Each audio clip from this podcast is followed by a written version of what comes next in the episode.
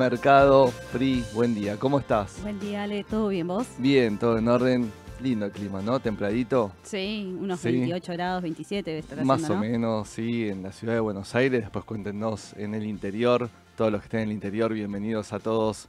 Eh, ¿Cómo andan por allá? Pero acá está lindo el clima. Por ahora Está está, lindo, está eh, lindo. eh, está bueno, está lindo. Y tenemos un montón de cosas que fueron sucediendo ayer, que se fueron aclarando. Ahí ayer en la mañana del mercado, bueno, Edu y Sole hablaron también del tema de los importadores, de los nuevos bonos. Habló el presidente ayer, que hizo una nota con Luis Majul en, La Nación Más, ¿sí? Y también, bueno, eh, Caputo, que se mencionó por las redes, y tenemos nueva licitación, así que hay un montón de temas para charlar. Pero podemos arrancar con esta entrevista que hizo ayer el presidente Javier Milei en La Nación Más con Luis Majul, que tiró como varias perlitas ahí. Estuvo picante el presidente ayer. Sí, sí, sí, sí, habló del DNU, habló de bas- bastantes cosas. Habló un montón, sí, habló un montón de cosas. A ver, ¿qué fue lo que dijo Milei ayer así en, en- en- en tiritos? Vamos a ir mencionando lo que, estuvieron, lo que estuvo diciendo. Bueno, habló de la lentitud de los legista- legisladores perdón, para tratar el DNU. ¿sí? Sí. Estuvo con calificativos fuertes. ¿sí? Es decir, habló ahí de, de- de coimas. Bueno, el Milei, digamos, auténtico, ¿no? Sí. El mismo... El de campaña. El de campaña. en que, la campaña. que- que ya con, con investidura de presidente igualmente todavía, digamos, eh, sigue siendo mi ley. es decir, en ese sentido lo más o lo odias, pero es auténtico, ¿no? Eh, y habló de eso, ¿no? Habló de que las demoras pueden estar asociadas a eso, es lo que eh, me, me gustó la carita del- de Majul cuando dijo eso, como que nos sorprendió, ¿viste? Eh, en la nota. Y también dijo que si el Congreso no aprobaba el DNU, iba a llamar un plebiscito. Sí, para que justifiquen por qué no se aprobaba el DNU. Exactamente. Ahora, a ver, porque obviamente cuando eh, tiraron plebiscito, sabemos que acá nuestros vecinos chilenos están teniendo últimamente plebiscitos, acá no estamos acostumbrados, pero para que la gente, no, bueno, capaz lo entienda del otro lado, hay dos tipos de plebiscitos, ¿sí? el que es vinculante y el que es no vinculante. Supongamos que el, que- que el Congreso rechaza el DNU. El plebiscito vinculante tiene que tener, tiene que salir por ley aprobado por el Congreso. Lo solicita la Cámara de Diputados, se trata en el Congreso y si el Congreso lo aprueba, sale una ley determinando que se va a hacer un plebiscito que tiene que ser bien exacto lo que tiene que votar la gente, ¿sí? Eh, para poder, digamos, ser vinculante. ¿Qué es vinculante? Que lo que apruebe la gente eh, en, en su votación, que si es vinculante es obligatoria, ¿sí? Sí. Es ley. En ese sentido, es ley. Ahora, si no es vinculante, el presidente tiene las facultades de 1994, cuando fue el cambio de nuestra constitución, ¿sí? Sí. de hacer eh, también plebiscitos no vinculantes, pero son plebiscitos que podrían ser a mera estadística, podríamos llamarlo para el presidente, ¿sí? En la cual el voto no es obligatorio y lo que resulte de ahí no es vinculante. A ver, mi ley podría decir, em, che, escuche la gente, fue a votar X porcentaje, ¿sí? No es obligatorio, pero parece que es un porcentaje importante. Está diciendo que sí quiere el DNU, Exacto. ustedes legisladores no le den la espalda al pueblo, ¿no? Porque queda como muy contradictorio. Y ahí se puede volver a tratar el tema de nuevo en el Congreso, y ahí, pero no tiene fuerza de ley directa cuando no es no vinculante. Eso es lo que, lo que quiero aclarar. Igual en todo este tiempo se va a perder un montón de tiempo. Es decir, yo no lo veo saliendo muy rápido todo esto. No, se, se hablaba de que después del 29 de diciembre, que es cuando entraría como en vigencia el DNU, después de esos ocho días Sí. de, haber, de haber publicado en el boletín oficial, ahí recién entra al Congreso, que tienen 10 días para verlo y 10 días después para votar. Como que recién el 29 de enero sería rechazado o aprobado el DNU. Me parece un montón de tiempo. Imagínate si ponerle que, que se rechaza y de ahí llama un plebiscito, Plebiscito. se organiza un plebiscito, se vota un plebiscito, que encima sería no vinculante, te lo estoy haciendo rápido. Claro. Supongamos que es vinculante, tiene que también tratarse en el Congreso para que sea vinculante. Es decir, la demora puede ser de manera importante y quiere no va con lo que quería no eh, Milei, que quiere un efecto shock. Y a todo esto, ¿por qué hablamos de todo esto? Porque todo esto impacta en el mercado de capitales, ¿sí? Porque el DNU toca muchísimos temas, ese es un punto también, ¿no? Es decir, una votación por sí o por no, por algo que no es demasiado puntual, sino que trata 100 temas distintos, es como, como difícil, porque vos o yo podemos estar de acuerdo con un 60% y en desacuerdo con un 40%, porque es eh, un multiverso, podríamos decir, ese DNU, de alguna manera decirlo. Em, así que em, la, verdad que, bueno, hay que ver qué es lo que pasa. En, ese, en estos momentos hay vaivenes, hay vaivenes en el mercado, ¿sí? El jueves pasado, cuando en la mañana de, del mercado, em, digamos, se, hablamos de, eh, Sole y Edu explicaron algunos puntos del DNU, estuvieron hablando de los puntos y qué posible impacto podría tener en el mercado de capitales, ¿no? Y hablamos de la parte azucarera con Ledesma, Ledesma estuvo subiendo. Y ayer la que voló, la estrella del mercado fue Banco Hipotecario, ¿sí? sí. Y ahí vamos con dos puntos con Banco Hipotecario, porque era previsible que podría llegar a estar pasando esto. ¿Por qué? Porque una de las derogaciones de las leyes era la de la participación del Estado las famosas sociedades mixtas. E, exactamente, en, en, las empresas. Dentro de ellas las sociedades mixtas. Bueno, Banco Hipotecario a través del Banco Nación está, digamos, eh, digamos, está el Estado metido adentro. ¿sí? Entonces, si a eso le sumo encima que Argentina, mira, tenía un gráfico por acá. Argentina de toda la región es el país con menos crédito hipotecario. ¿sí? El porcentaje es realmente muy bajo. Entonces, yo digo, uno una cosa, uno la otra. Capaz que un inversor mediano, largo placista, yo no creo que reactive el mercado, digamos, inmobiliario o y por ende hipotecario en, en, un contexto capaz recesivo, que es lo que busca el gobierno, ¿no? enfriar la economía. Así como pasó en Estados Unidos y Europa, ¿no? Lo que quieren es enfriar la economía ahora. Pero digo, pensando a mediano a largo, comprar en esos precios el banco hipotecario podría ser una oportunidad aclaramos, es un papel del, de, panel, general. no tiene UA de volumen. Ayer tuvo un volumen mucho más destacable que lo que fue su media de volumen, por así decirlo. Y creo que con estos fundamentos y estas subidas, no digo que podemos estar ante un nuevo semino, de alguna manera decirlo, pero ojo que sí, porque estaba bajo banco hipotecario y que puede ser una posibilidad. No deja de ser un banco, no deja de ser riesgo, pero para ustedes los inversionistas, digamos, por estas noticias y este contexto, y yo diría, pensando en un mediano plazo, no lo veo en un corto, es un papel que si quieren tener en la cartela puede, puede considerarse, ¿no? Sí, sí, sí, sí, por supuesto, pero bueno, como siempre decimos, hay que tener cuidado con el volumen. Sí, sí, eso siempre, para el general siempre. Los invitamos que nos manden audio, ¿sí? Al 11 557 0400 eh, vamos a estar sacándolos al aire, ¿sí? Así que mm, manden audios y también manden, manden ahí consultas, que también vamos a estar más tarde respondiendo consultas. Eh, y bueno, seguimos un poquito con lo que estuvo diciendo Milei, aparte de lo del DNU. A ver, eh, el bono perpetuo de Kisilov. Tasa Kisilov lo quiere llamar. La tasa Kisilov. Tasa Kisilov. A ver, porque también le pega a uno de nuestros papeles que tanto hemos hablado ¿no? en la mañana del mercado, en, los vivos, he hecho un análisis fundamental que también los invito ahí a buscar en nuestro canal que está, que es IPF. Digo, con la estatización de IPF, bueno, ahora hay una resolución, eh, ¿qué fue lo que pasó? Breve, no se llamó a una OPA, a una oferta pública de adquisición de acciones, que se tenía que haberlo hecho, digamos, en el mercado local en Argentina lo podrías haber estado viendo, pero también como UPF cotizaba en Estados Unidos, tenemos todo inscripto en la SEC, no se cumplió con ese punto. Lo que es ley es ley, lo que no se cumple no se cumple. Exacto. En ese sentido, el mundo es muy tajante. Eh, y bueno, la, la, resolución fue favorable para Argentina. Argentina tiene que pagar 16 mil millones de dólares por, digamos, esa pérdida que generó a un porcentaje accionario que era de un grupo que después adquirió los derechos, este grupo Bradford de, de Inglaterra, este estudio, ¿sí? 16 em, mil millones de dólares. Y habla de un bono perpetuo. Bono perpetuo, para explicarle a la gente, es un bono cuyo capital no se devuelve nunca. Y el Estado te paga permanentemente intereses.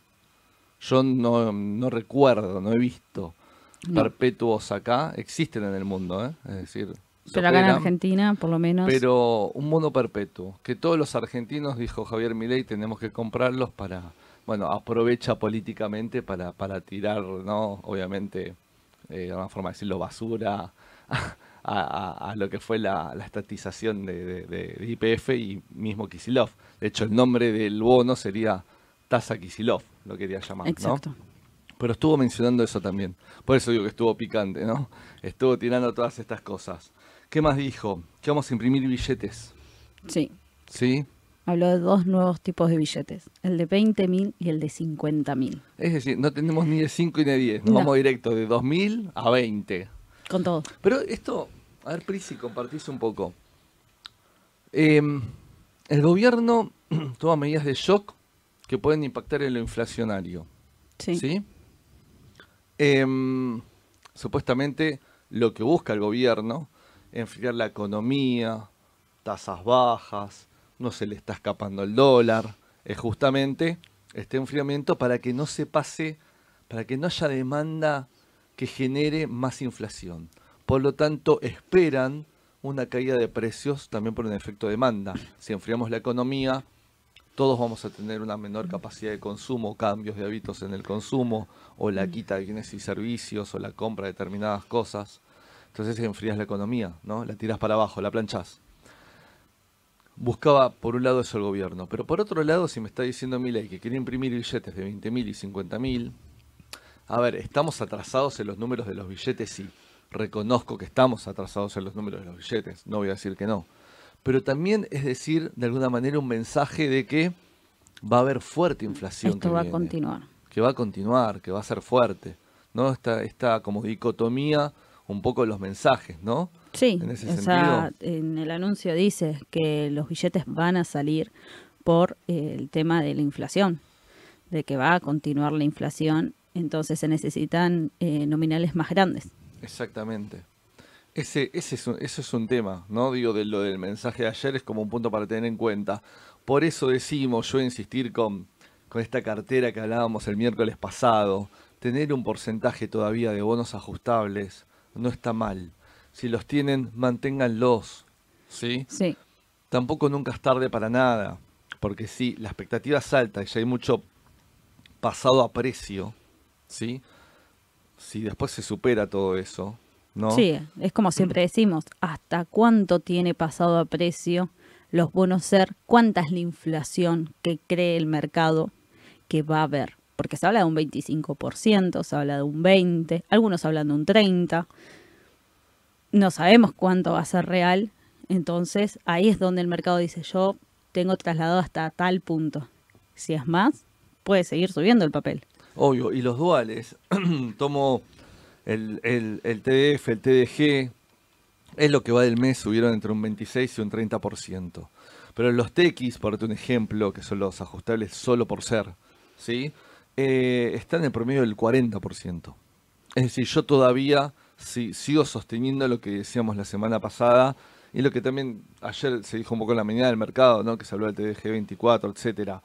El dual me gusta, el dual me gusta, todavía me gusta, porque aparte no está 800 que es lo que vale el dólar oficial.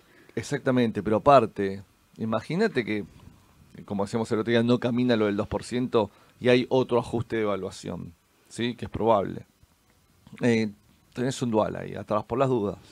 Sí, yo creo que hoy es momento de armar las carteras diversificadas y que no entrar en la... siempre tranquilos, ir tranquilos porque esto es algo más de un par, cuatro o cinco meses, de ir viendo cómo evoluciona estos meses la economía. Eh, por eso nosotros recomendamos los duales, los TX. Si tenés CEDAR, no venderíamos. Yo creo que ahí tenemos igual otro punto para hablar, que es el dólar. sí, sí, ahora vamos a hablar del tema dólar porque Sí. Es un punto. Eh, acciones argentinas también, porque las, eh, como hablamos el miércoles pasado, las acciones argentinas en momentos de inflación han acompañado todo lo que fue la subinflacionaria. Así que eh, yo por ahí me lo tomaría con más calma y si me baja un día la cartera como el día de ayer, que bajaron las acciones de forma importante, en un momento estaban bajando un 6, 5% todas, no desesperaría, esperaría a ver qué es lo que sigue pasando en las siguientes ruedas y cómo sigue evolucionando estos anuncios que vienen desde el presidente, desde el ministro de Economía, cómo le fue en las licitaciones, ¿sí? cómo sigue avanzando, porque son los primeros días.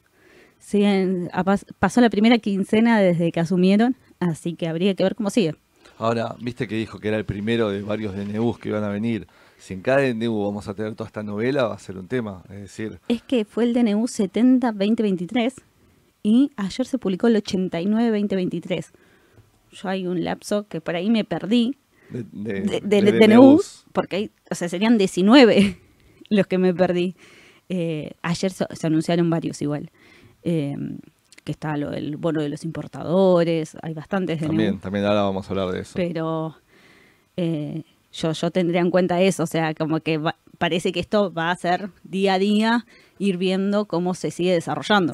Hay un cambio es evidente, ¿no? Y ya lo teníamos, sabíamos, de, digamos, de antemano. Hay un cambio de modelo de país, ¿sí? Hay una- un cambio radical, eh, sustancial, de alguna forma decirlo. Eso es evidente que es imposible que no esté acompañado de, digo, no estoy hablando de estar de acuerdo, no, soy descriptivo, digo, de un montón de medidas desde el Poder eh, Ejecutivo. Obviamente se van a esperar desde el Legislativo. Hay cosas que sin leyes no se puede hacer. ¿sí? Exacto. De hecho, mi ley él siempre decía respetar la ley y respetemos las leyes. Es decir, desde ese punto de vista, él tira eso, ¿no? Está bien. Ayer mencionó lo de los DNU, ¿no? Claro, y Quería el plebiscito. también- digo, está buscando todas las alternativas para imponer su idea también. Y también habló mucho del Congreso, así que Sí, sí, sí. yo creo que también va por ahí. Igual, Pero bueno, pero es un conjunto, si el Estado es un conjunto de tres poderes, ¿sí? Y obviamente en este cambio tan significativo va a haber una batería de temas. sí, yo creo que sí. Hablando de lo que dijiste de los papeles argentinos, recién, Sí. que ayer estaban bajando, es real. Bueno, en dólares fue medio mixto la cosa. En un Si momento estaba hasta dólares- neutro.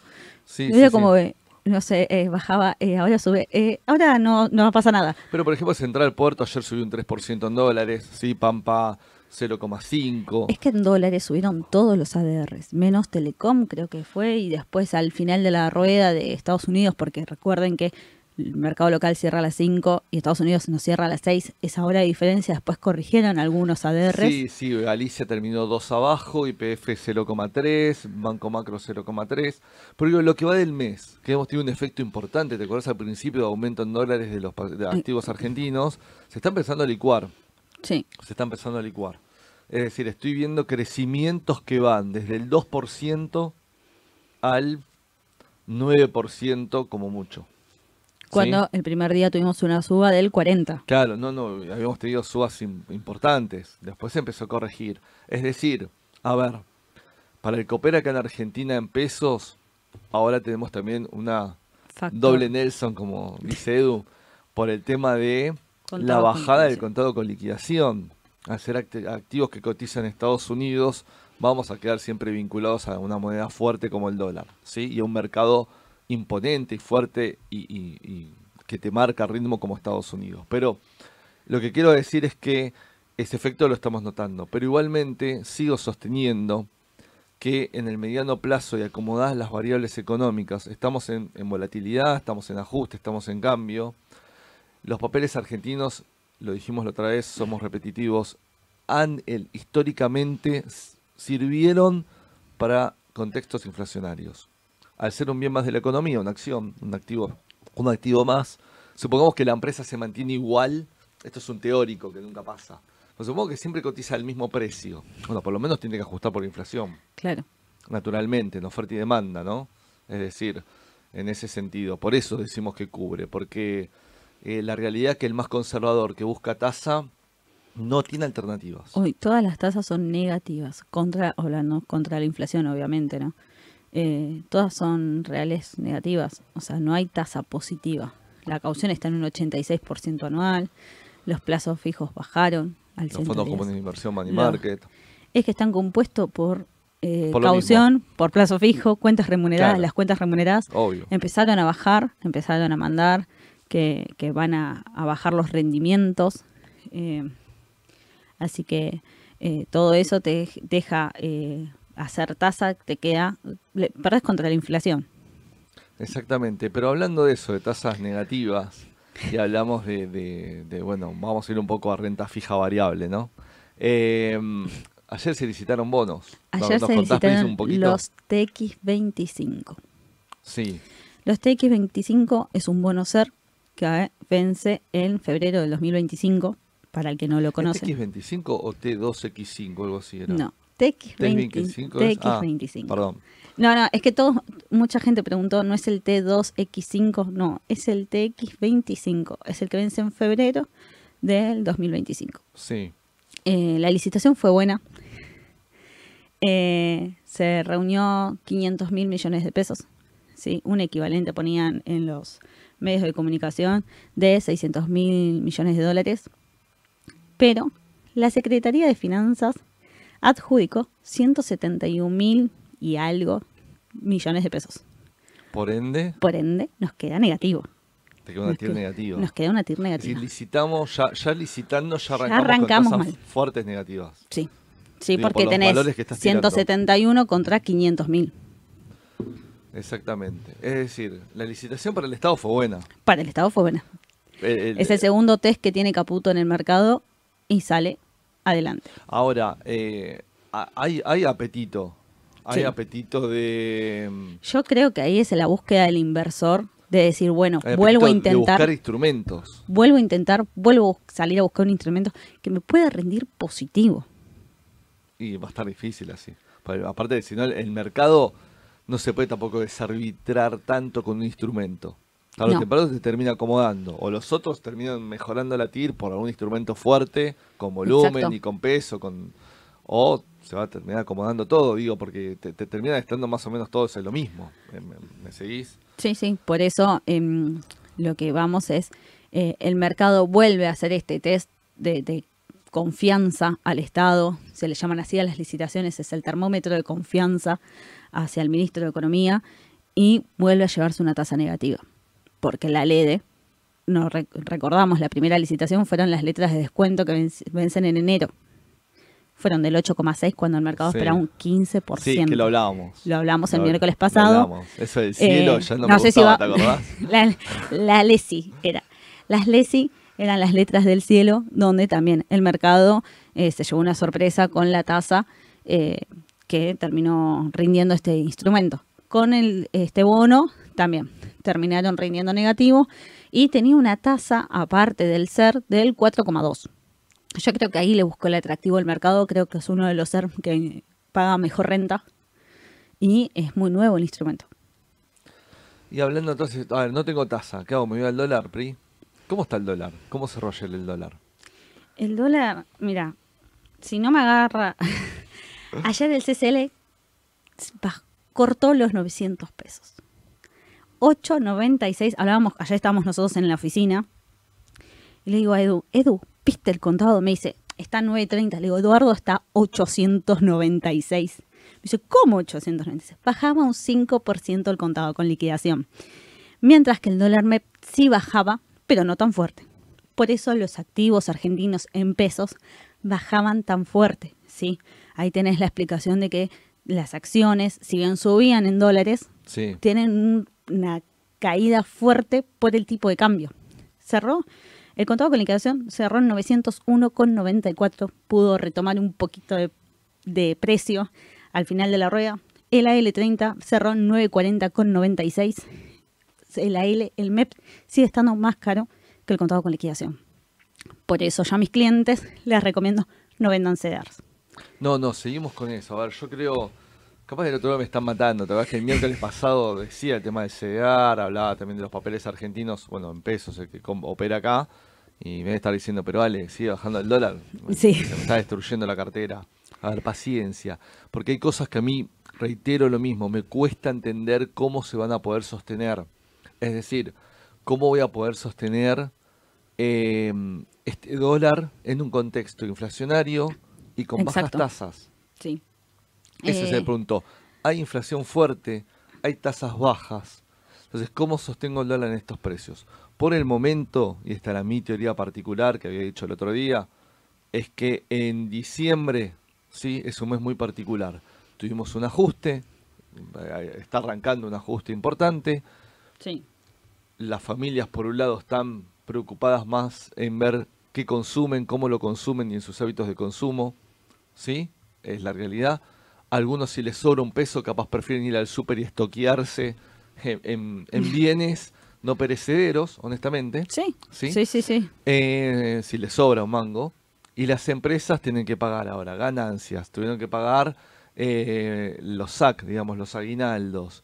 Eh, por lo tanto, no solo, digamos, no se volcaron a, comprar también dólar, el que puede comprar o operar dólar, ¿no? Sino que hasta algunos capaz desarmaron dólares para poder afrontar ese nivel de gastos, ¿sí? Entonces, saquemos este contexto particular de fin de año y posiblemente principios de año, ¿sí? Ahora, si se sostiene estas tasas en el tiempo y el contexto inflacionario es alto, me cuesta seguir viendo, sostengo, que el dólar se pueda mantener en estos precios. ¿sí? También hay parte de liquidación, parte de, que se te junta ahí un periodo de, intentar liquidar exportadores, etcétera. Eh, no, no es permanente esto tampoco. Entonces, podemos tener ese efecto temporario, me parece. Sí, y también tenés esto de que la necesidad de pesos. Eh, Tienes también el tema de las carteras, eh, con lo que es bienes personales y ganancias. Eh, son bastantes factores que hoy están afectando al mercado. Ale estaba chequeando lo que te había dicho, que era el TX25, no, es el T2X2, ah, X5. Ah, T2X5, por eso. Sí, sí, sí, porque cuando dije febrero dije, no, me parece que es el T2X5. Ya tenemos TX25 de antes. Sí, y bueno, hay mucha gente estaba preguntando, por lo que estaba leyendo en las preguntas, ¿por qué voló el TX25?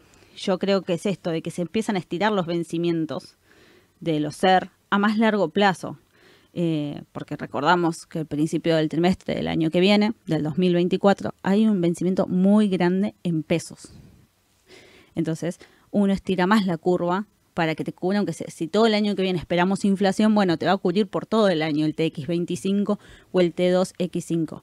Pero el T2X5 no podía valer más de 2.915 pesos en la licitación de ayer. Ok, buen cálculo ese, PRI. Para tenerlo de parámetro. para tenerlo de parámetro para comprar en el mercado secundario. Vos más o menos ya sabés a cuánto máximo podría llegar a salir a cotizar. Bien, bien. Sí, te das cuenta, subió un 20, un 30, un 15, sí, en el día. Bueno, vamos a ver cómo se comporta en el mercado secundario cuando, cuando, cuando Sí, estaba chequeando esa información para que no me digan después, me van a decir los clientes, Priscila dijiste tal cosa y no es así.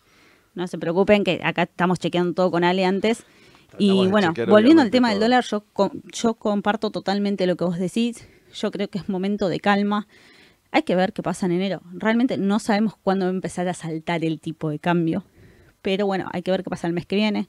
Este mes todavía sigue lo de la liquidación, sigue lo de la necesidad de pesos. Eh, muchos desarmando posiciones por lo que es tema impositivo. Em, así que bueno.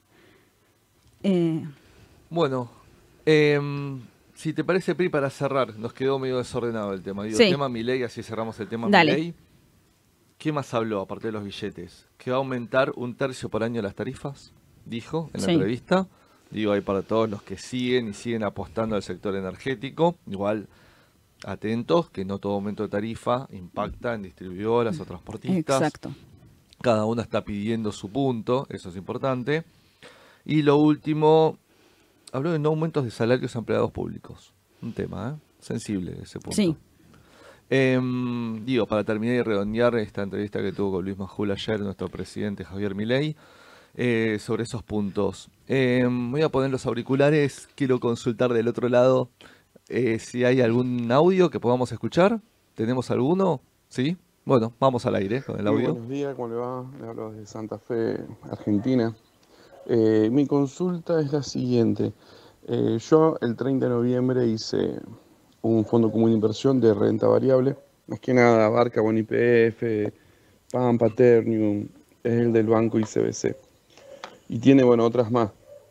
Tiene todos ADR argentinos. Eh, lo pienso dejar hasta el 30 de octubre del 2024, un año entero. Hasta ahora me está rindiendo un 19% mensual. Eh, estoy, va, mensual, empecé hace un mes, pero estoy viendo, hice el balance y bueno, puse X monto y el resultado de hoy eh, fue un 18%. Se verá afectado, este fondo común de inversión es de riesgo, obvio, pero se verá afectado con la resolución, con los DNU. Eh, yo le tengo mucha fe a la acción argentina, inclusive yo soy muy partidario de las petroleras argentinas, eh, desde Vista, Pampa y todo, hasta Tenari por otro lado. Eh, yo le tengo fe al bono, pero bueno, una cosa es emoción y otra cosa es hacer análisis técnico y fundamental. El fundamental me da que va a estar bien, pero ¿cómo lo ven ustedes a los fondos comunes de, inversión de renta variable? Un abrazo, un beso grande, chau chau. Bueno, primero antes que nada saludos a Santa Fe, ¿sí? hermosa provincia del país. Em, a ver, Fondo Común de Renta Variable. Sí, voy a hablar de renta variable mm. directamente porque, digamos, papeles argentinos, porque la realidad es que indirectamente a través del Fondo Común, lo que estás delegando ahí un poco es que un equipo te administre una cartera, pero que tiene un tópico puntual que es operar papeles argentinos, ¿sí? el fondo común que él está mencionando en el audio. Mira, ahí lo que te digo, para mí, insisto, lo mismo que lo que charlábamos recién, ¿no, Pri?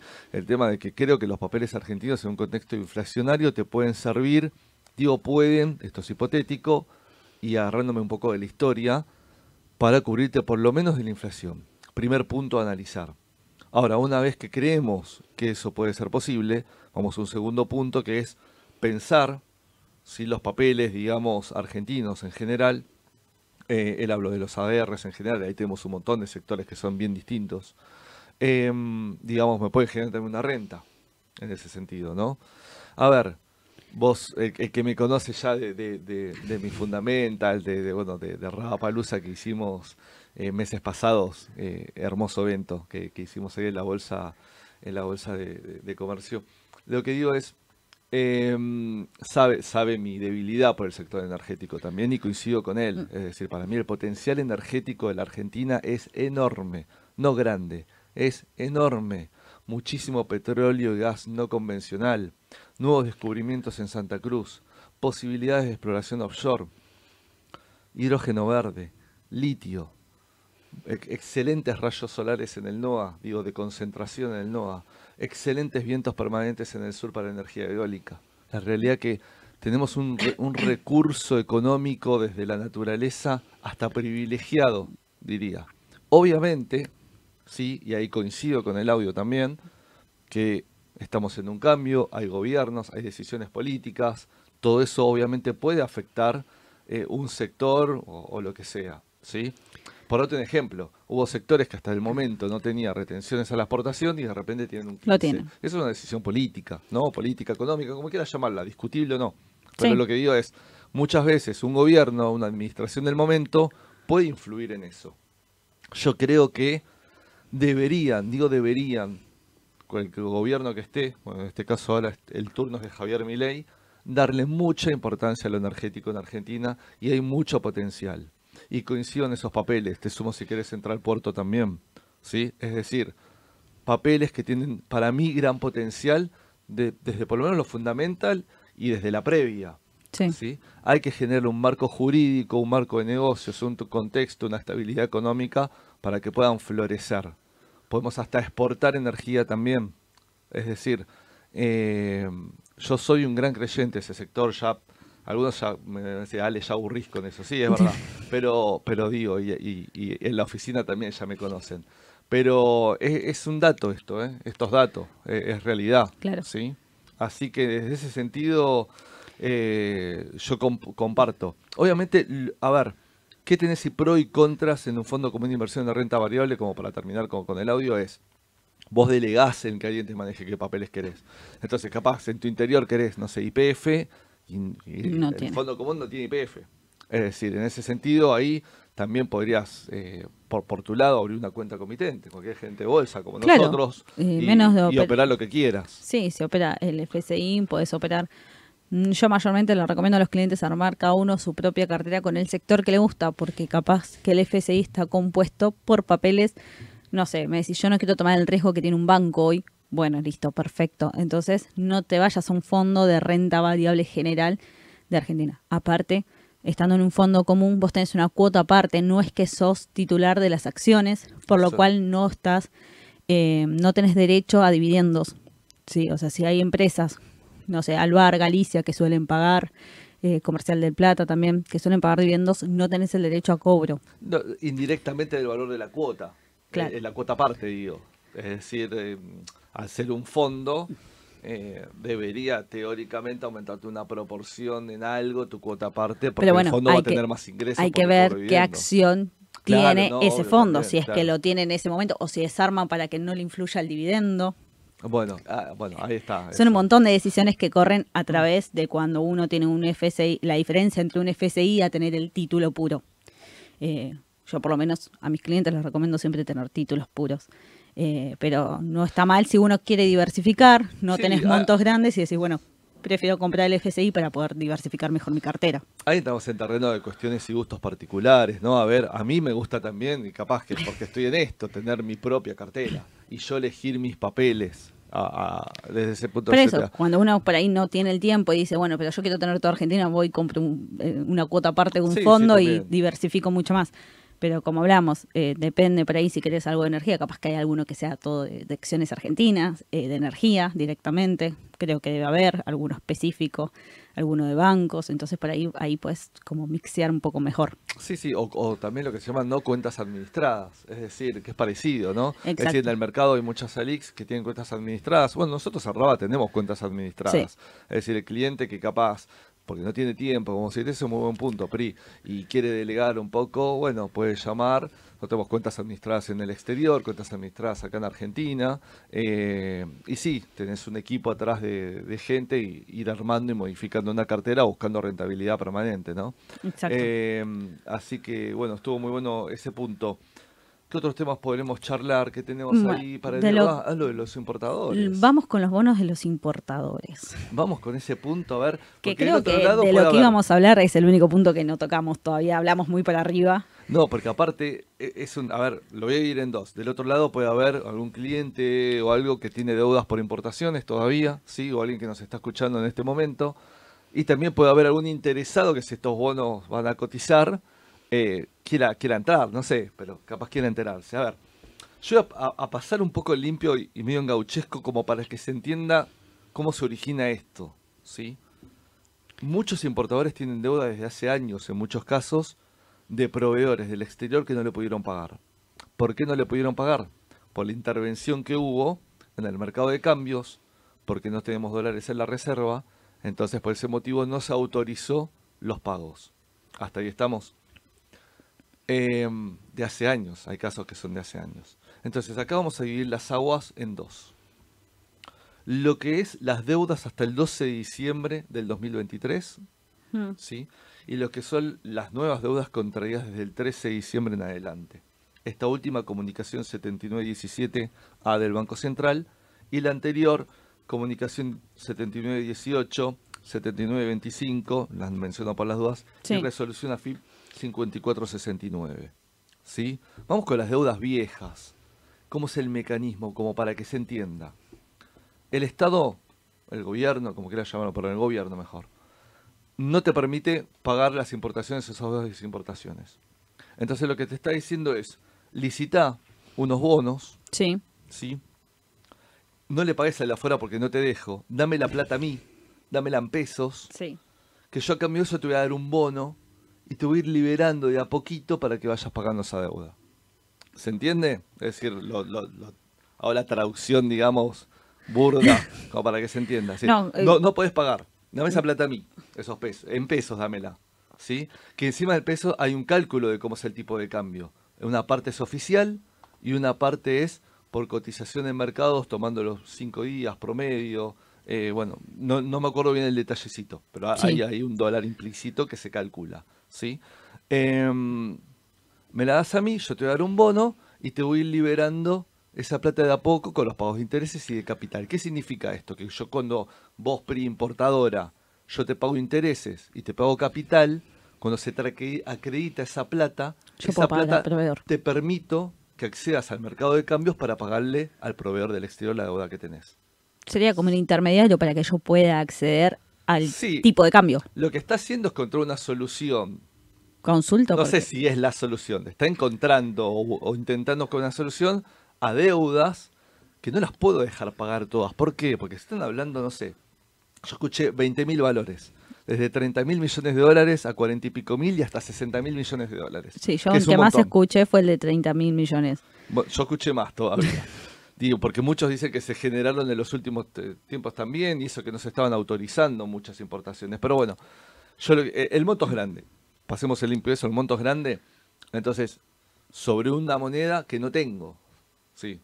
Vol- vol- Volvemos al discurso de no hay plata. Claro. No está. Entonces, no te puedo permitir pagar con algo que no tengo. Entonces, el Estado busca una solución de a poco ir filtrando y pagar esas deudas. Que entonces, si yo tengo una deuda de hace dos años con un importador, porque ¿qué fechas tienen estos bonos? 25, 26, 27, ¿no era? Por eso, si le puedo estirar la deuda todavía Al 2027. más años, Es que Eh. yo me acuerdo eh, hace un- dos miércoles atrás, cuando estaba por salir esta licitación, que hablábamos de que sabía, decían, ¿no? ley había dicho que cuanto más largo sea el plazo, más beneficios iba a tener la persona que tenga esos bonos. Claro, el 2027 debe ser el plazo máximo que por el momento tienen estos bonos. Y ahí es donde eh, se ve el- este por ahí beneficio. La verdad que yo mucho no, no A ver, No lo leí, no- Lo que podés suscribir es así. Vos podés suscribir hasta el monto pendiente que tenés de deuda. sí. ¿sí? Hasta estemos- hoy arrancamos con la primera. Sí, está la primera ronda de la Serie 1 hoy. Arranca la licitación. ¿sí? Primera ronda de la Serie 1. Vos podés suscribir hasta lo que tenés pendiente de deuda. Hmm. ¿sí? Eh, ayer había un cuadrito que Sole lo compartió en la mañana del mercado. Eh, los invito a que vayan a ver el video de ayer para que vean el cuadrito Sí. en pantalla. eh, que- con, lo- con los tres tipos de, de series. Ahora, esos fondos, como te decía, los puedes utilizar para acceder al mercado y pagar las deudas.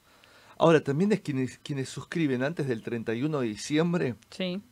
se ganan el derecho por un monto mayor o igual al 50% ¿sí? de, de la deuda, está autorizado para que desde el 1 de febrero pueda pagar de manera directa, al siguiendo el mercado de cambios, un 5% del total de la deuda. Por lo cual te queda un 95%, digamos, adentro, exactamente. Los que suscriban más del 50% de la deuda que tienen. Ahora, ¿cómo serán las expectativas para que acceda el importador también a- a- al, al mercado de cambio, no directamente por contado con liquidación? Ah, tiene que tener cuenta afuera, hoy está todavía limitado, no se levantaron las restricciones, pero Eso, todavía siguen las normativas de que no pueden acceder al mercado de cambios. eh, un Por punto. eso. Porque la otra era, bueno, dejarlo acceder al mercado de cambios, Y listo.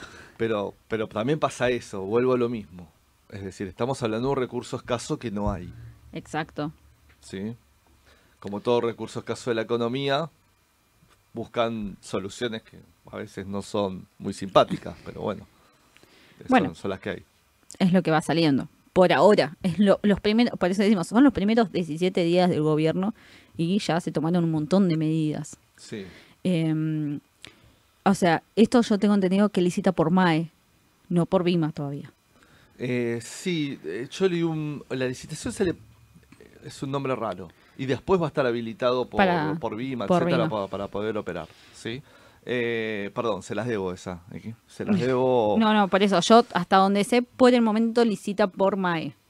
BIMA todavía, ah, por lo menos a mí no me llegó ningún mail. No, sé a vos si te llegó de de- Bima seguro que la licitación Bima no todavía es. no, por se va a autorizar después. Es por pero, pero aparte no todas van a cotizar en el mercado secundario. Hay una sola que va a cotizar en el mercado secundario. Y si tengo entendido, creo que es la del 2027. Claro, las otras pueden ser transferibles. Después se ve. O sea, yo la adquiero y con eso le pago un proveedor, ahí le transfiero esos Podés títulos. transferir los títulos, sí, pero no a través de, de la compra libre o con un mercado regulado, digamos. Eso va a ser una sola que va a tener el mercado secundario para poder negociarse. Bueno, la, la verdad que es un chino que tampoco tenemos del todo claro, porque no está tampoco del todo muy claro. Sí que... No salió la letra específica, chica, donde podamos tener todo la- toda la normativa directa. Pero, pero sí este mecanismo que expliqué antes, ¿no? De cómo funciona, cómo se origina esto eh, y lo que busca el Estado para poder que, que- que los, digamos, los Ah. privados puedan cancelar esas deudas con algo que te dice, pero pará, no, no, no, no te lo libero porque no está todo para pagar. ¿sí? Acá, acá tenemos a, a Aye que nos escribe que sí, que la licitación es por MAE, Ah, por más, ok. Así que- Genial, Ye. saludos desde acá en un eh, ratito. confirmándonos nos vemos. eh, un ratito. Eh, y bueno, nos avisan, Ale, que tenemos un audio más. ¿Lo querés escuchar? Dale, obvio, vamos con ese audio. Hola, buen día. Mi nombre es Jorge. Quería saber por qué clavan el precio del contado con liquidación. este, no lo entiendo porque nos afecta a todos los inversores que confiamos en las empresas y compramos acciones y CDR y nos dejan con nuestro capital ahí inmovilizado, no, no puedes hacer ningún movimiento porque perdés plata. Realmente no sé por qué el gobierno nos perjudica de esa manera. Eh, bueno, Jorge, buen día, gracias por tu audio. A ver, creo que un poco lo que hablábamos recién, de lo que me parece que puede pasar en diciembre en particular, como mes, pero sigo sosteniendo lo mismo. Tu visión muy de corto plazo es real, porque tu preocupación es la de tener clientes que tenemos todos los días Exacto. y de los mensajes que nos llegan siempre a través de las redes y, y en este chat en vivo seguramente más de una persona escribió sobre esto. Pero ojo con cuánto se puede sostener en el tiempo. Veamos los papeles argentinos también en dólares, cómo se comportaron. ¿Sí? Porque, a ver, yo lo que digo es, supongamos que en dólares después se mantiene más o menos un precio, Sí. pero empieza a subir el contado con liquidación, en pesos te vas a empezar a recuperar el terreno perdido que tuviste, digamos, de- de- desde lo que vos estás analizando, que está bien. A, a mí, déjame tener la duda todavía de cuánto tiempo se puede sostener este dólar así, reitero, con un contexto inflacionario y con bajas tasas de interés. Exacto. Sí, eh, como compartimos con Ale, hay muchas variables hoy en diciembre. Tenés liquidaciones del 20% de exportadores, hablamos de la necesidad de pesos del mercado, hablamos también de temas impositivos que afectan a las carteras. Eh, así que todo eso influye en el contado con liquidación. Y eh, acá el tema es la- eh, el horizonte que vos tengas con esa inversión. Si vemos al corto plazo, por ahí el contado con liquidación puede seguir corrigiendo, sí, no lo podemos descartar. Eh, pero por ahí yo esperaría si tengo una mirada más de mediano a largo plazo, porque el contado con liquidación puede empezar a rebotar. No sabemos exclusivamente qué día va, hoy empieza el rebote, no lo podemos afirmar, pero eh, creemos que sí, que el contado con liquidación sigue estando muy bajo a lo que es el contexto económico de la Argentina. Son pronósticos, obvio, ¿no? En cierta medida también déjennos un margen también de error porque primero estamos en Argentina, que prever en Argentina, proyectar en Argentina es difícil, estamos en una etapa de cambio. Eh, dije la semana pasada, me cuesta ver mucho seguir bajando el dólar, algo más bajó, no lo veo seguir bajando fuertemente, es decir, reitero, me cuesta mucho. Yo creo que está en un piso, En, en este contexto. los 900 dólares. Debe ser el único viendo activo que va para atrás de toda la economía, Sí. ¿No? Porque no, no lo veo con el kilo de yerba, de arroz. lo comparás con los precios que hay café, en hay góndolas y no te cierra, o sea, cuánto Es decir, po- por eso mismo también se, gene- se empieza a generar como una disrupción ahí, me parece. capaz Sí. que hay que esperar. Yo creo que es por ahí vemos cómo siguen en las primeras semanas de enero, o sea, nos queda es- nos quedan tres días de rueda bursátil. Sí. Entonces, por ahí habría que empezar a ver qué pasa a partir de la semana que viene. Empieza un nuevo año, un nuevo mes, ¿sí? Mira, Em, vamos con un par de consultas, ¿te parece? Dale, dale, tengo, justo te iba a decir eso. Tengo Humberto Echeverría que dice, buen día, envió un audio consulto. ¿Qué renta paga L30D, AE38E y AL35? Ahora voy a hablar justamente, lo teníamos preparado. Lo teníamos lo preparado. El tema del día Vamos eran a- bonos soberanos. Sí, vamos a hablar de ese punto, vamos a hablar del tema de, de- de los bonos y qué renta están pagando ahora el 9 de enero. Sí, también había ot- otra pregunta por ahí. Yo ahora la busco. Si querés que ir comentando un poquito de, de los bonos, ¿sale? Sí, tenemos un montón de, pre- de preguntas, vamos, vamos a ir hablando eh, de eso. Ah, Fernando que dice, es tarde para entrar a los AL30. Sí, a ver, la semana pasada decíamos que aparte de bonos ajustables, yo dividí mi, car- mi cartera ideal, era mía, en cuartos, ¿no? Dentro de ese cuarto, uno o más instrumentos, pero en cuartos. Uno era bonos en dólares, para mí. Yo si tengo, man- si tengo los mantengo, sin ninguna duda.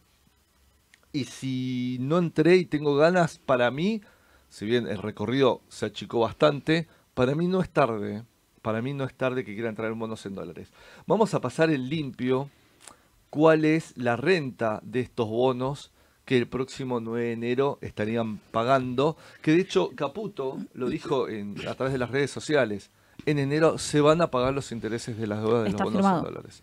Así que ya lo afirmó. Lo afirmó. Él Lo afirmó completamente que el 9 de enero está el pago. Recuerden que lo tienen que tener hasta esa fecha en cartera. Ténganlo en cartera. Sí, porque sería el corte del cupón. Exactamente, exactamente. Porque muchos ya, a mí me estuvieron consultando mucho, ayer llegaron muchas consultas. ¿Hasta cuándo tengo que tener el AL para poder cobrar el cupón? Hasta el 9 de enero lo tienen que tener en cartera. Después va a tardar de- días en acreditarse, un par pero de días en, cada una de las hasta el para 9 te lo tienen que tenerlo en tenencia propia. Exactamente. Vamos con el bono L30, ¿sí? La tasa es del 0.75 anual, por lo cual es- hacen todos estos bonos tienen dos pagos semestrales, ¿sí? Exacto. Por lo tanto voy a estar cobrando el 0.325, más o menos, ¿sí? Eh, no, 37.5. Eh, está bien, 37.5, perdón, tenés razón. Eh, 37.5, es decir, vamos a pasar en limpio nuestra perspectiva de L30 y nuestra opinión. A L30 tiene baja tasa para cobrar ahora de interés en enero, pero tiene muy buena TIR porque a partir del año que viene empieza a pagar capital. Un julio. 4% es el primer cupón de amortización de capital, ¿sí? Cosa que no pasa con los bonos más largos. Entonces, lo que tiene la L30, justamente por eso, por ser más corto y empezar a pagar capital ya el año que, eh, el año que viene, que está a la vuelta a la esquina, Sí. eh, tiene mejor rendimiento, tiene mejor tiro. Vamos con el AE- AE38, el otro, me voy a saltar al 38, es el que mejor interés paga. Justo ahí te estaban preguntando si es el que mejor paga. Sí, es el que mejor interés paga. Eh, estamos hablando del 4,25% en dólares anual. ¿Sí? Ahí sí sería Un 2,12. 2,12. 12, Cinco. exactamente, 12,5, exactamente. 2,125 es el porcentaje de lo que paga ahora en este semestre. Eh, siempre recuerden sobre el valor nominal. ¿Qué Claro, quiere sobre decir? 100. Es sobre, voy a tomar 100 bonos, que es la plancha, que, que es el- la cotización que vemos son de 100 bonos, ¿sí? Los 30 y pico de dólares. Entonces, 100 bonos de valor nominal son 100 dólares. Exacto. Por lo tanto, paga esa tasa sobre 100 dólares. Yo compro un bono hoy a 30 y pico de dólares y me va a pagar un 2,12% sobre 100 dólares. Exacto. ¿Se entiende? Es decir, aclaro esto para el que tiene capaz menos recorrido en el mercado de capitales como para que se entienda. ¿sí? Es el que mejor paga tasa ahora en eh, enero. El que está bastante lindo a un precio y Sí. tiene una tasa intermedia, más cerquita a la del 38 te diría, es el 35. El L35, que empezó a subir su volumen en estos días, no es tan importante como el L30, es decir, no lo va a alcanzar, tranquilos, pero digo. Pero empezó a subir el volumen y está interesante en precio. Está interesante en precio. A ver, vamos a ver cómo estuvieron los cierres de ayer. Está en 36,38 dólares. Mientras que el AE38, 40,2 40. dólares. Y el AL30, 38,62. Fíjate que está más barato que la L30, Sí. más barato que la E38 y está en el, y está en el medio. Está en el medio. No está- no- hay, ahí hay un ajustecito de arbitraje que está a favor de la L35, para Ah, que lo tengan en cuenta. Y que paga un interés que pasó hoy el limpio, que va a ser del eh, 3,625 anual. ¿Sí? Por lo tanto, estamos hablando de 1,8 y pico. 1,825 Exactamente. En este semestre. en este semestre. Que digamos ahora en enero. No está para nada mal tampoco. No. ¿eh? No está para nada. Y el que nos queda es el 41, ¿sí? Que eh, la tasa ahí es el em, 3,5 anual. Perfecto. 3,5 anual. O sea, el 1,25. 1,52. Exacto. Eh, 1, sí, está bien. Eh, Ale, te lo que pasa es que, bueno, tenemos el tema de volumen. No tenemos el mismo volumen 1,72, perdón. Sí. en el AL30 que en el AL35. No, porque aparte de la L30 se usa para hacer MEP, es otra, digamos, otra cuestión. Eso para que quede claro, porque van a decir, ¿por qué no compro AL35? Porque no suele tener el mismo volumen. A veces, eh, volumen que manejas muy poco. Más en dólares Sí. que en pesos. Vamos con la amortización también, así tiramos todos los datos juntos. Tomen ahí nota del otro lado. El L30 empieza a pagar, como dije, en julio del año que viene, la primera cuota de capital. ¿Sí? El, AE30 el AL35 en enero de 2031 recién. Falta bastante. Exactamente. El AE38 en enero del 2028. ¿Sí? Es la primera. O la- sea, paga antes que la L35. eh, paga antes que el 35, sí. Y el 41 también enero del 28. ¿sí? Perfecto. los primeros es este. Otra cuestión a tener en cuenta, pregunta a veces también de examen que te dicen, ¿cuál es la diferencia entre la L y el GD? Son de estructura exactamente iguales. Lo único que cambia es el tribunal, la resolución en caso de conflicto. Exacto. ¿sí? En el AL estamos hablando del Congreso en Argentina y del GD estamos hablando de tribunales de Nueva York. ¿sí? Eh, es lo único que cambia. De hecho, el resto del bono es exactamente igual todo. todo Perfecto. ¿sí? Y como dato, si les interesa o les sirve, en la última reestructuración de deuda que hizo Martín Guzmán, el trato fue exactamente igual para lo que era legislación extranjera, lo que era legislación local. ¿sí? Eh, ¿Y qué más para saber de esto? Otro punto importante Sí. para que tengan en cuenta es el lado impositivo. Si uno, por ejemplo, no sé, tiene CDRs, ¿sí? que tributan en bienes personales, bueno, si nos pasamos a un bono soberano, ¿sí? Eh, no está exento, digamos, en De el todo. cálculo de pago de bienes personales. Para dar un ejemplo, ¿no? Aclaramos que los bonos se pueden operar tanto en pesos como en dólares, que es una pregunta muy habitual que tenemos. Acá, Humberto vuelve a Sí. hacer una consulta y dice, si compro A38, GD38, el 6 de enero, 48 cobro renta. Ojo, que 48 horas son 48 horas hábiles. ¿sí? Exactamente, muy bueno. Por lo muy bien, cual, ojo que tienen que comprar 48 horas hábiles antes del corte de cupón, ¿sí? En este caso, el 6 de enero es sábado, así que no podrían comprar. Pero si compran el 5 de enero, quedan afuera, ¿sí? Quedan afuera. Ustedes tienen que comprarlo el 4, ¿sí? Ojo con eso porque yo sé que hay mucha gente que sale a comprar el último día contando esas últimas 48 horas, pero son 48 horas hábiles si compras en 48. No, no jueguen con eso, no jueguen con las Nosotros horas no. que son muy volátiles. Es decir, aparte fíjense que también desde lo impositivo ahí tienen, ahí, digamos, es, es un activo que no... Exacto. Hay, hay un impuesto, digamos, que, que- que está exento. Entonces, re- replantéenselo en su cartera si, si lo quieren. Obviamente, como pasa siempre, después del pago, el 9 de enero, es probable que el bono baje después. Porque, Hace el corte de Eh, cupón. Este corte que hace lo hace en su cotización. ¿sí? Sí. Ale, usamos los últimos tres minutos para comentar un poquito de Estados Unidos. Estamos, sí, es verdad, vamos a hacer una autocrítica. Estamos tan con tanto cambio en Argentina, con tanta cosa en Argentina, que nos estamos olvidando de Estados Unidos. ¿sí? Exacto. Pero pro- prometemos, Pri, vamos a, a- como tarea ¿eh? y como deber nuestro, como obligación, el miércoles que viene vamos a, hacer un poquito más, eh, vamos a hablar un poco más de Estados Unidos. Vamos ¿sí? a tocar un tema en específico que después lo vamos a comentar nosotros en privado, pero les prometo que vamos a traer un tema que les va a gustar a todos para que hablemos el miércoles que viene. lo, que, buenísimo. lo que sí, bueno, yo les voy comentando, todo el mundo, el que ya me sigue, el que ya me conoce, sabe que me gusta mucho el mercado de Estados Unidos y les traigo varias noticias. ¿Sí? El viernes, ayer habrán visto que el que opera en Estados Unidos y pudo seguir un poco la rueda, subió todo. ¿sí? Sí. Hay un optimismo en Estados Unidos debido a que el viernes salió el dato de gastos de consumidor. El dato fue menor de lo esperado. Sí, ustedes me van a decir cómo si es menor de lo esperado hay optimismo en Estados Unidos. Esto se debe a que el público inversor espera que en marzo comience la baja de tasas del 2024. Recién para marzo. Lo que pasa es que el mercado se empieza a adelantar a toda la expectativa de lo que puede venir de la Reserva Federal.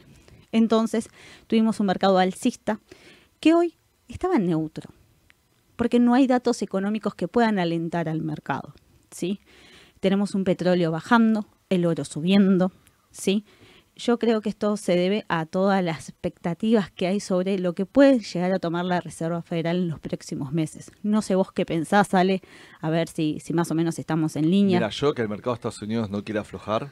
Es impresionante la alza que están teniendo los índices en Estados Unidos. Parece que se viene la corrección y no se viene y sigue subiendo. Está el S&P ahí tocando casi máximos de nuevo, Sí. otra vez. El dato que vos tiraste de consumo es muy importante. Me acuerdo que una de las últimas que hicimos de la decisión justa, cuando hablamos del sector de consumo de Estados Unidos, ante la posible recesión, estábamos viendo que hacía semanas que no paraba de bajar el sector de consumo porque si bien era un resguardo a nivel bursátil por su característica conservadora que puede llegar a tener. Cuando hablo de esto, hablo de que son betas menores a 1. ¿Qué es un beta menor a 1? Que se mueve con menos eh, volatilidad de lo que se mueve el S&P 500, ¿sí? Como para que se entienda. Em, y aparte, siempre son papeles que pagan lindos intereses, eh, digamos, lindos dividendos desde ese punto de vista. Pero, ¿por qué bajaban? Por ese riesgo a la recesión económica. Exacto. Dicen técnicamente que recesión no hubo o no hay en Estados Unidos. Lo que sí es claro, seguro que hubo un enfriamiento importante de la economía. ¿Sí? Y eso se está viendo en números macros y eso es lo que estás vos explicando en este momento. Ahora, eso es un buen punto de partida también de acá en adelante. A ver, generalmente en las últimas nueve de cada diez veces que hablaba, digamos, Powell, eh, digamos, se embarraba la cancha. En las últimas dos no. Exacto. ¿sí? Al contrario, hay como bastante optimismo. Y aparte, ya se está hablando del 2024 de empezar a bajar las tasas. Él sigue sosteniendo llegar al 2% de inflación. No está tan lejos. No pero estos datos van sumando a cerrar un rompecabezas que era complejo para Estados Unidos y que lo está terminando de armar para venir un auge eh, importante. Y eso que los índices están subiendo porque el mercado también se adelanta a veces, ¿no? Exacto. Pero me parece que el 2024 resumen, el miércoles que viene vamos a hablar más de Estados Unidos, pero resumen me parece que va a ser un buen año para Estados Unidos. Buenísimo. Bueno, bueno, 10 y 46. Nos pasamos un minuto. sí, nos quedaron más preguntas. Pido perdón públicamente. Seguramente el miércoles que viene vamos a estar con más preguntas. Y mañana, 9.45 de la mañana de mercado, Eduardo y Soledad, Eduardo Fernández, Soledad López, sí, van a estar ya desde nuestras oficinas, con pantallas, con números. Así que mañana los estamos esperando. PRI, que tengas un buen día. Ustedes también del otro lado que tengan un buen día. Les deseo personalmente que tengan un muy feliz año pasémosla tranquilo, tengamos esperanzas, que eso nunca se pierde. No, por supuesto. bueno, los estamos esperando. Feliz año y bueno, nos vemos Ale, que tengas buen día vos también y sigan escribiéndonos consultas que nosotros le vamos a seguir respondiendo. Muchas gracias y hasta luego.